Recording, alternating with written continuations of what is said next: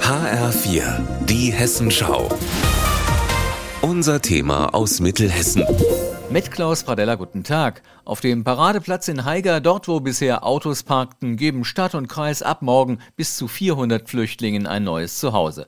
Seit Ende November ist hier eine Unterkunft entstanden, in der die Menschen auch jetzt in der kalten Jahreszeit nicht frieren müssen, sagt Projektleiter Nikolas Hartmann. Es sind insgesamt drei Leichtbauhallen, die mit einem Thermodach jeweils ausgestattet sind, mit Sandwichwänden, das heißt, hier ist alles voll gedämmt. Das Ganze wird betrieben mit Ölheizungen. Wir haben zwei unterschiedliche Raumgrößen Einmal die 50 Quadratmeter Räume, davon haben wir allerdings nur sechs und 44 mit 25 Quadratmeter. Damit dort Einzelpersonen, aber auch Großfamilien unterkommen können.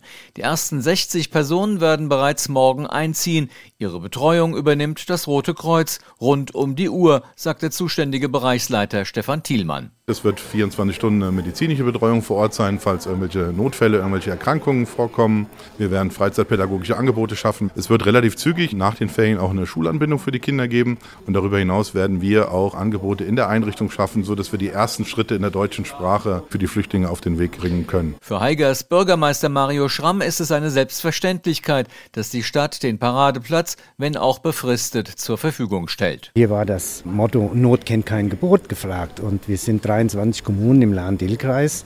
Und es waren sonstige Flächen nicht da, um eine derartige Einrichtung zu installieren. Und dann haben Magistrat und letzten Endes auch die Stadtverordneten das Go gegeben. Die Kosten für alles zusammen rund 6 Millionen Euro. Und doch weiß Stefan Aurand, der Landil-Sozialdezernent, trotz Dämmung sind die Leichtbauhallen keine Ideallösung. Also es ist eine Notlösung. Aufgrund der sehr hohen Zahl, wir haben in diesem Jahr 5700 Menschen hier im Landil-Kreis aufgenommen, mit äh, auch den privat äh, untergekommenen Menschen aus der Ukraine, also eine sehr große Zahl.